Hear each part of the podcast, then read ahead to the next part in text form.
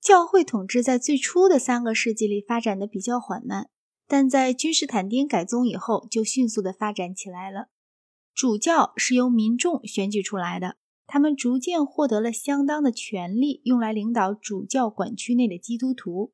但君士坦丁以前在全教会之上却几乎没有任何形式的中央集权行政机构，施舍增长了大城市里主教的权限。主教掌管着中信教徒的捐献，尽可对穷人有权发放或停止发放布施。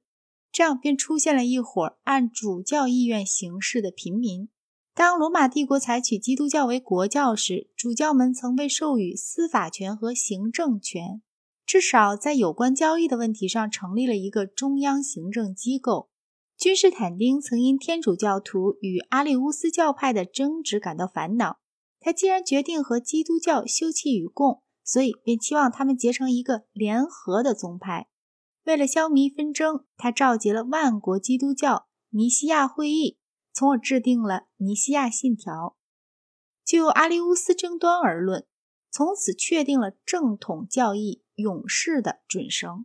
一直到东罗马帝国和西罗马帝国分立，东罗马帝国不再承认教皇权威。致使这种会议无法召开时为止，期间所有教会争论都是照样通过万国基督教会议获得解决的。教皇以其职位而论，虽是教会中的首要人物，但一直到多年以后为止，并无统帅全教会的大权。教皇权逐渐的增长是一个很有趣的课题，在以后的章节里，我还要论及此事。君士坦丁以前的基督教的发展，正如他改宗的动机一样。曾为不同的作家给予不同的解释。吉鹏列举了以下五项原因：一、基督徒那种不屈不挠，或者我们不妨说那种绝不宽容的热情，确实是出自犹太教，但是他们涤除了那种狭隘和闭塞的精神。这种精神不仅不欢迎外邦人，而且还阻挠他们尊奉摩西律法。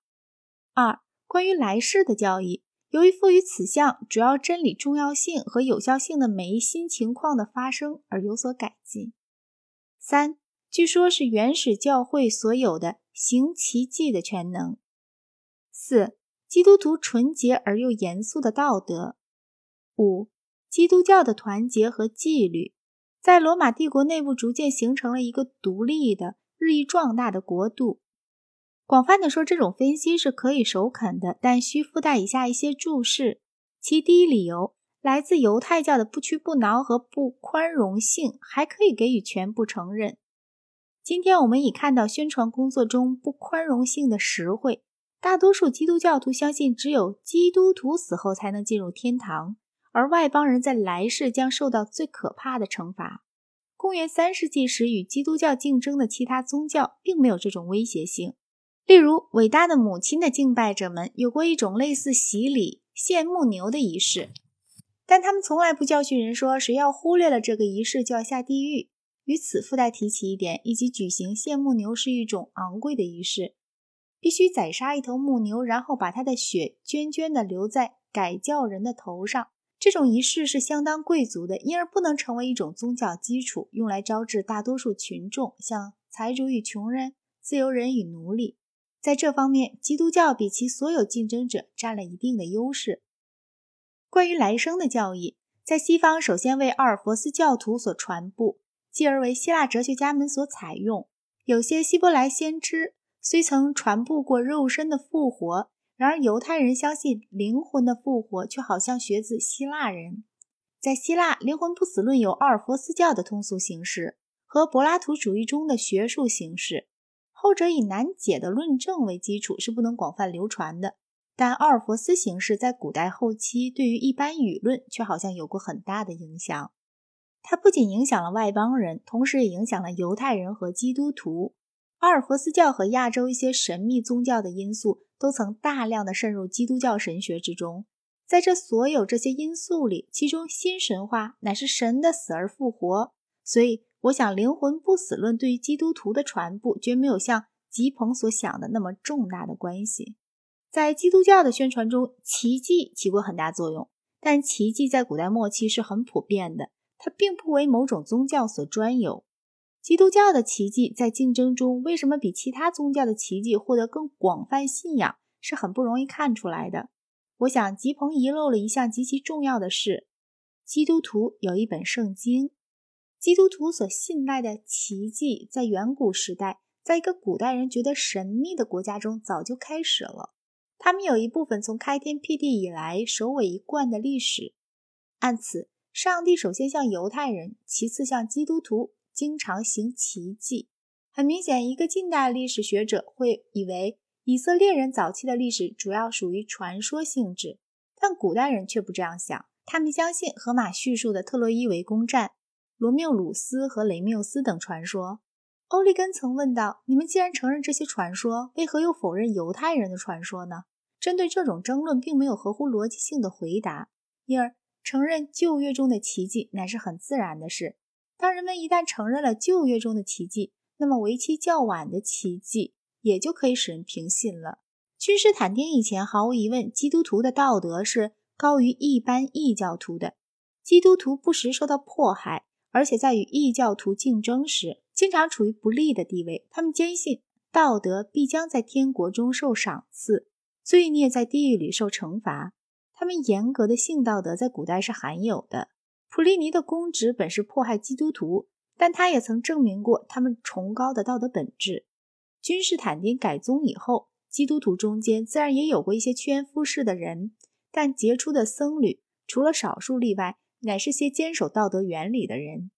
我认为吉朋把基督教得以广传的原因之一归诸于这种高度的道德水平是正确的。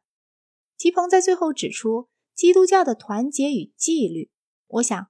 从政治观点来看，这正是五项原因中最重要的一项。在近代社会中，我们是习惯于政治组织的。每一个政治家必须考虑到天主教方面的选票，可是这些选票又受到其他组织集团的选票的制约。在美国，一个天主教的总统候选人必因新教徒的成见而处于不利的地位。但假若没有所谓新教徒的成见，那么。天主教徒的总统候选人将比其他候选人更为有望。君士坦丁所考虑的似乎正在这一方面，借着袒护基督徒，他可以获得一个为基督徒所组成的单一组织集团的拥护。尽管有人憎恶基督徒，但这些人没有组织起来，因此在政治上也就没有实力。罗斯多夫采夫的看法可能是正确的，他认为大部分军人是基督徒。而这正是影响君士坦丁的主要原因。不管这种看法怎样，当基督徒依然占少数的时候，他们已经有了一种组织。这在今日虽已司空见惯，但在那时却是新颖的。组织赋予他们一个以压力集团所有的无与伦比的政治势力，这便是他们实质上垄断了他们继承自犹太人传统热诚的自然结果。基督徒于获得政治权利之后，不幸。立即热衷于互相攻讦。君士坦丁以前曾有过不少异端，但正统教派却无法承办他们。当基督教被奉为国教以后，权力与财富遂公然变为僧侣的争夺物。为此，曾有过选举的纷争，而神学的争论也就成为世俗权益的争论。君士坦丁对神学家的争论保持了一定程度的中立。但在他死后，一直到公元三百七十九年，狄奥多修斯继位为止，他的继承者们除叛教者朱利安以外，或多或少都倾向于阿里乌斯教派。